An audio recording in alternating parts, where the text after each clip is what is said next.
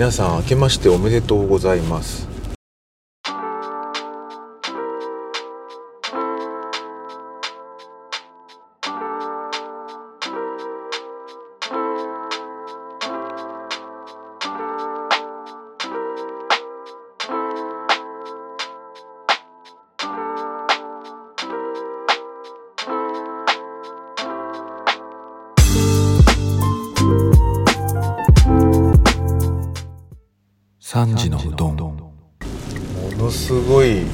がね新年明けてから経っちゃいましたけどいかがお過ごしでしょうか？いや決してね怠けてたわけじゃないんですけどもういろんなものがバタバタバタバタしてしまってもう完全な言い訳ですけども最近のねあのニュースを話してみたいと思うんですけどどうですか？皆さん同じような経験されたことあるんじゃないかなと思うんですけど電化製品とかって壊れる時一気に来ますよね。そういう経験ないですか？うちもね前にちょっと話したかもしれないけどまず洗濯機がやられたんですよ。いきなり動かなくなっちゃって。で洗濯機ってさめちゃくちゃ重要じゃないですか。地味に使うっていうか毎日のようにね。ないと困るし特に子供たちがさめちゃくちゃその毎日学校に行くわけで汗もかくわけでそして老人たちもさ家の周りでさやんなくていいことばっかりやってるわけですよ。その除雪作業をしてしたりね。まあ除雪はしなきゃいけないんだけどこれぐらいだったらやんなくていいんじゃねっていう時ももうずっと動いてますからね。めちゃくちゃ汗をかいて。まあやることないから。やってるんでしょうけど、まあ、そういうことがあったりとかあとはね、まあ、僕らが一番動かないから汗かかないんだろうけど、まあ、地味に必要でしょ？洗濯機その日のうちに買ってきてあのだからそういう時にはねやっぱ販売店の方がいいんですよ。もう今すぐ使いたいって場合はさネットで注文して一番最安値のところとかさレビューとか見てさ決めるよりさていうの安くなってるものとか何ていうの？もう店舗でその場で店員さん捕まえてやったりとかね。その方がもうすぐ持って帰れるわけで。だそういうのをね買ってきたりとか、まあ、ありがたかったですね。だから店舗があるっていうのはね。でそれとかあとね電子レンジもね最近壊れましたね。年末だったかな。なんか急に動かなくなっちゃって。ああなんか立て続けだねとか言いながらあの安いのまあ、そんなにこうハイスペックすぎるものも使わないんでもう普通の波の電子レンジ買いましたけどちょっといいちょっといいぐらいかな。そういうなんか2年落ちとか1年落ちとかそういうやつだったと思うんだけどあのそういうの買いましたね。もう何せねそれまで使ってた電子レンジはねうちの奥さんが多分中高生の時から使ってるような電子レンジだったんですよ初期からの。だからもうものすごい持ったわけですよね。下手したら何年ぐらい？20年ぐらい家にあったんじゃないの？そういう電子レンジだったんでまあそろそろ壊れてしょうがないのかな？っていう。壊れてって ちょっとなまっちゃいましたけど壊れてねしょうがないのかな？っていうものでしたね。であとはね本当あの最近のニュースとしてはその前にテレビも壊れたんだ。テレビもいきなりなんか映んなくなっちゃって。でテレビをさ薄型だったテレビが壊れてえっ、ー、とあったでしょ？テレビってさどっかでいきなりデジタル放送に切り替わるとか言って全部買わされたじゃないですか。アナログの方が綺麗だっつうのにって思ったけどまあ薄型のテレビになってで薄型のテレビになった時にさ横の動きがさすごい何ていうの？弱点っていうかデジタルの。あの流れるような動きとかになった時にあの映像がぼやつくんだよね。それがすごい腹立たしかったけどまあねあの四隅まで均等に綺麗に映るっていうのが多分デジタルの強みなのでまあメリットもデメリットもあるかなみたいな感じですよね。でもなんかブラウン管のやっぱ色味が深いっていうかねカメラみたいな感じなのかなあれ。よくわからないけどフィルムのさカメラとさデジタルのさ一眼レフでは全然なんかなんていうの？深みが違うよねみたいな話に似てるかもしれないけどなんかそういう感じがありましたよねデジタルのあの薄型テレビになった時。で今回さおいおいおいおいおい本当にジジイの運転って最悪だよね。これジジイに失礼かもしれないけどね。マナーのいい人もいるから。でもイライラする時って必ずジジイかババアだよね。ほんとそういう風にならないように気をつけてほしいっていうか自分が気をつけないとダメだよね。本当に何て言うのかな。車の運転しかりねじじいっていうのは本当世話しないよね。もうちょっとゆっくり生きろやって思う思うけどね。まあそれはさておきごめんなさいね。いろいろ話が運転してるとイラつくことが多くなっちゃってごめんなさいね。それでそれでねあのー、今テレビの話だったよね。テレビの話で今回またその薄型になってから2代目になるテレビですよ。まあよく消費してんなと思いますけどこのテレビにしたらさあの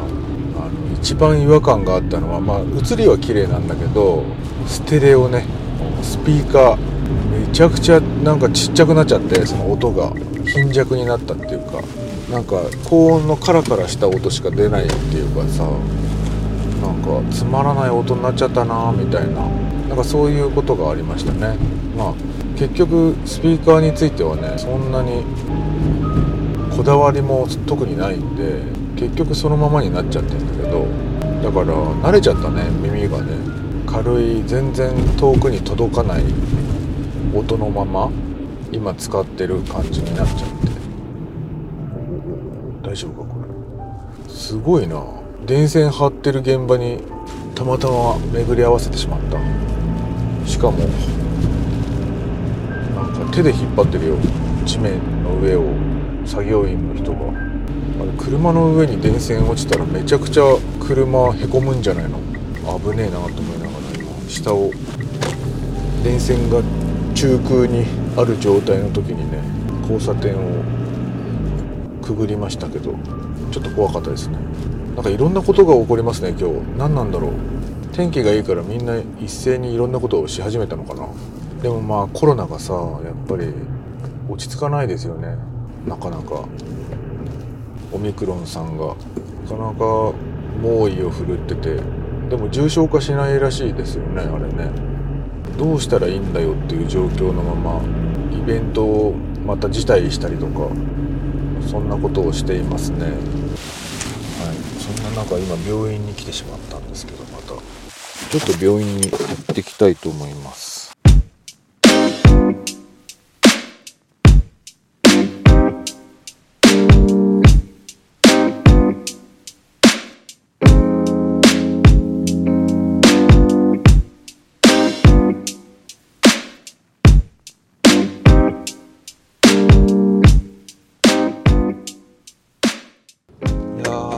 中断しましたけど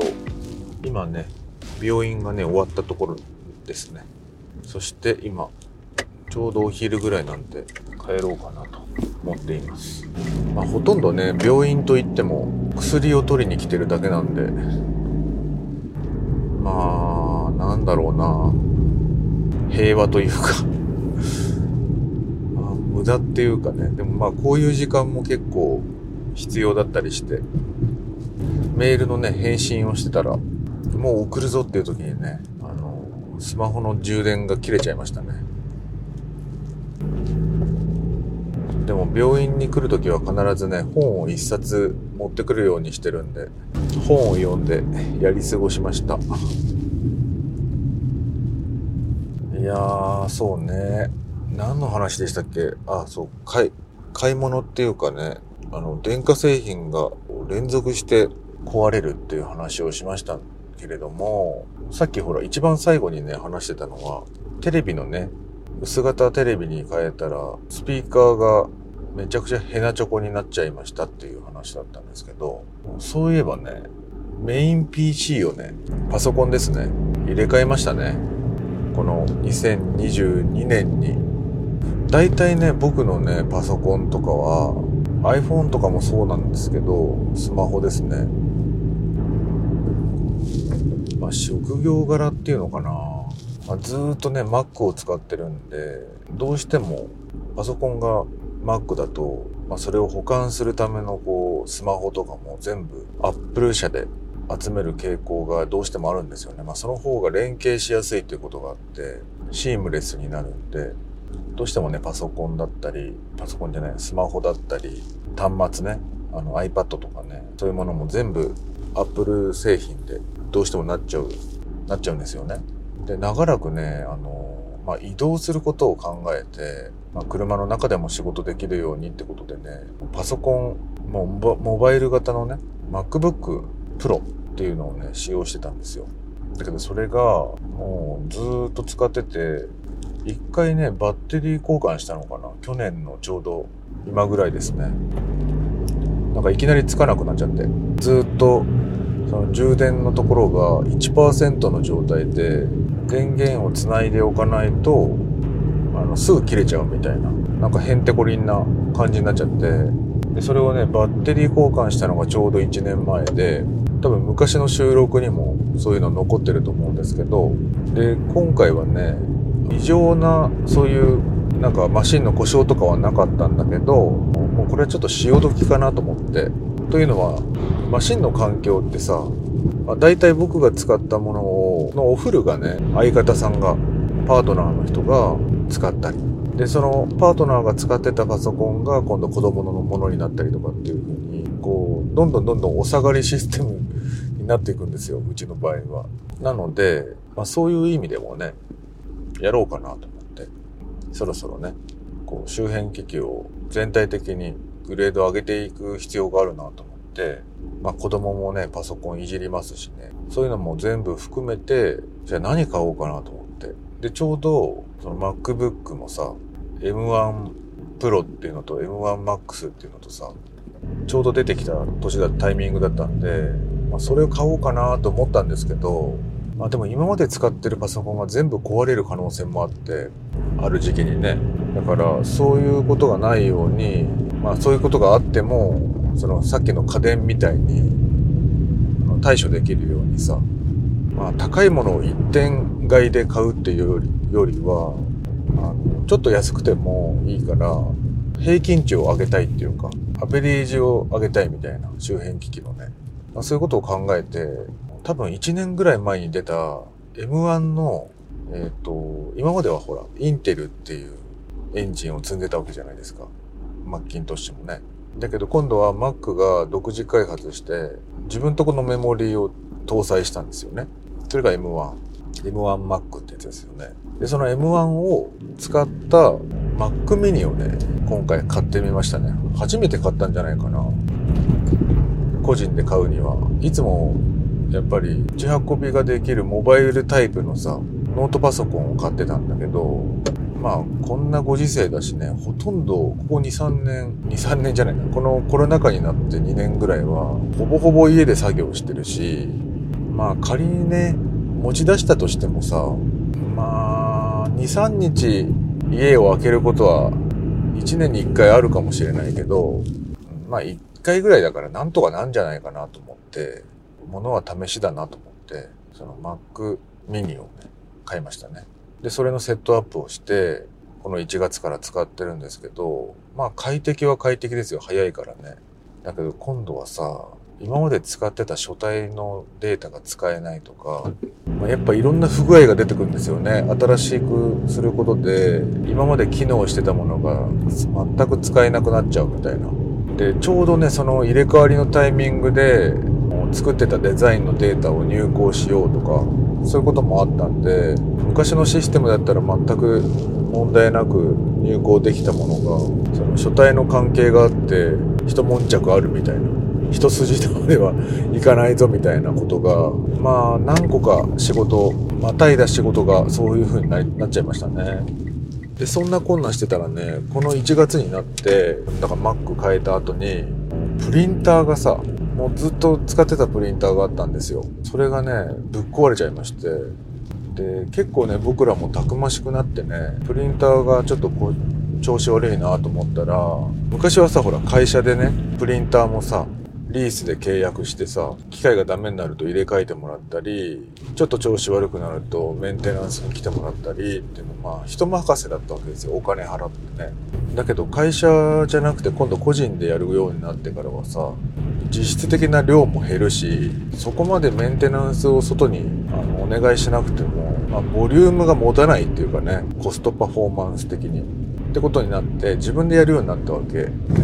でつまり自分でできる機種値段的にもね値段の安いものを探して買ってってことをやり始めてでねなんか明記があったわけそのプリンターでもそれがね NEC っていうところが出してる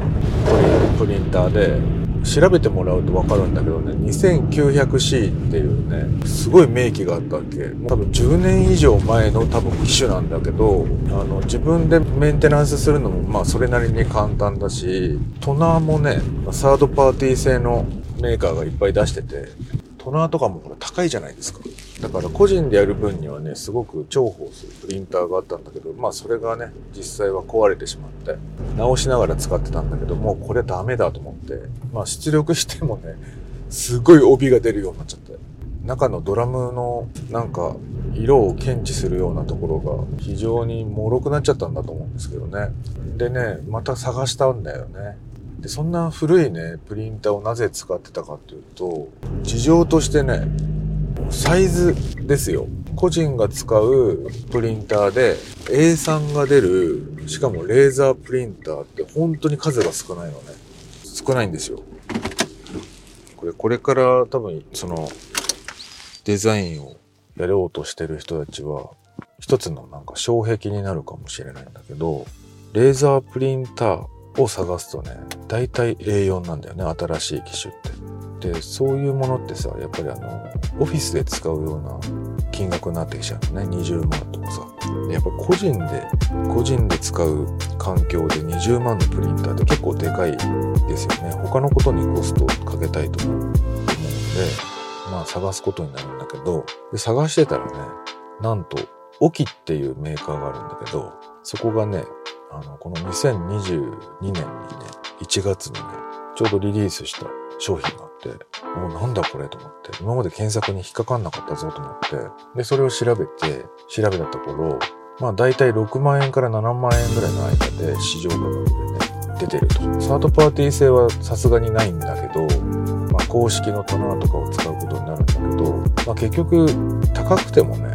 まあそういうものを使った方が故障のリスクも少なくなるし、あとね、あの、なんか、買うところを選べばね、3年保証とかそういう、まあ、アップルケアみたいなやつが独自プランでついててきてくれるんで、今回はそれに入りましたね。3年プラン入って、なんか価格コムとかで調べて6万円で買えるようになりましたね。で、6万円ってすごい安いですよ。レーザープリンターで A3 まで出力できる、プリントできる、これは破格だなと思って新品ですしで、それをね、注文したんですよ。そしたらさ、まあ2日間ぐらいあれば届くんですよ。こんなローカルの地方の場所でもね。で、そしたらね、あのー、案の定2日後ぐらいに電話かかってきて、トラックのね、運転手がね、いや、2トン車で来たんだけど、入れないっつわけ。でかくて。で、その段ボールっていうかその、まあ、プリンターの段ボール入ってるから、ちょっと大きくなってるわけなんだけど、40キロオーバーのね、商品なんですよ。結構重たいでしょこれ一人で運ぶにはね、やっぱり、ちょっとめちゃくちゃ大変だぞと思って。でも言うにはね、そのドライバーの人はまあプロだから、一人で運べるんだけど、まあトラックが入んないっつうんだよね。あの家まで。え、そんなことないでしょうと思ったんだけど、まあ、えっ、と、理由を聞くと、その雪がね、除雪されてないところもあって、まあちょっと入りづらいっていうのがあって、夜だったらあの、小さい車で乗り移してね、荷物を。で、あの、行きますんで、どうにかちょっと夜にさせてほしい。まあなんか事情があったんでしょうね。他に事情があったのかもしれないけど、まあいいですよ、つってね、昨日の夜にね、来たんですよ。で、今朝ね、それを紐、荷造りをね、紐解いて、二人でね、うちの奥様と一緒にね、まあ階段、まあうちの階段がまあすっごい細いからさ、上げるの一苦労なんだけど、前のね、機種の時は、その NEC の 2900C っていうプリンターを使ってた時はね、一人で上げたんだけど、もうマジできつくて40キロのものを一人で抱えて、あの、なんていうの、忍者屋敷みたいなさ、細い急階段をね、登るとね、もうマジで腰痛めますね。で、今回は、その、まあ、前例があったから、何でもね、体験しとくべきですよ、こういうのはね。二人でやったのね。一人が上から持ち上げて、あの、一人は下から支えてっていうポジションで、二人で上げたのね。で、今回何をしたかっていうとね、まずプリンターを大きな風呂敷で包んで、一人は上からこう、吊り上げながらみたいな感じでやったんだけど、もうめちゃくちゃ大変でしたね。風呂敷も、やっぱり角がかかる、体重がかかるとこは破けちゃいましたね。まあでもなんとかね、あの、設置できて、今は普通にテストプリントもやって、プリントしてみたんだけど、めちゃくちゃ綺麗。まあ当たり前なんだけど、やっぱり技術も2022年になってて、で、そのプリンター何がすごいって、なんか LED 方式のプリンターなんですよ。まあさっきのテレビみたいにブラウン管が、その LED でこう、あの、薄型のテレビになりましたみたいな感じに結構近いかもしれないね。あの、そういう刷新がされていて、あの、一眼レフもそうじゃん。ただの昔のフィルムの一眼レフとかだと、あの、まあ、デジタルもそうなんだけど、鏡に一回反射してファインダーから見れるようにしなきゃいけないから、奥行きが結構必要なんだよね。だけど、あの、ミラーレスになるとそのミラーが外れるから、デジタルで表示させるから、薄くて大丈夫ですよ、みたいな。構造がこう変わるわけですよ。で、プリンターも同じように、その構造が変わって、まあ、初代のものだよね。オキが開発したプリンターで、それなりにやっぱり構造が薄くなって、スモールにできる。スモール化できる。だけど40キロあるみたいな。まあでもね、すごい綺麗になっててびっくりしましたね。あの、おすすめですね。えっ、ー、と、型番含め、ちょっとリンクに載せておきたいと思いますが、ので、ちょうどプリンター欲しいなっていう人はね、レーザープリンターの方が絶対いいです。印刷に近いから。グラフィックデザインをやってる人はね、必ず一回その自分のデザインを確認するっていう作業が必ず必要になってくるので、かなりおすすめの機種だと思います。もうちょっとね、使ってから不具合とかを、デメリットとかそういうのがもしあれば追伸したいと思います。番組では引き続き皆さんからの反応をお待ちしています。Twitter もやってますし、えー、最近はインスタも始めました番組では少ししか取り上げられなかった補足的にちょっと載せてみたりとしてますんでそちらも是非見てみてください。今回もご視聴ありがとうございました。それではまた。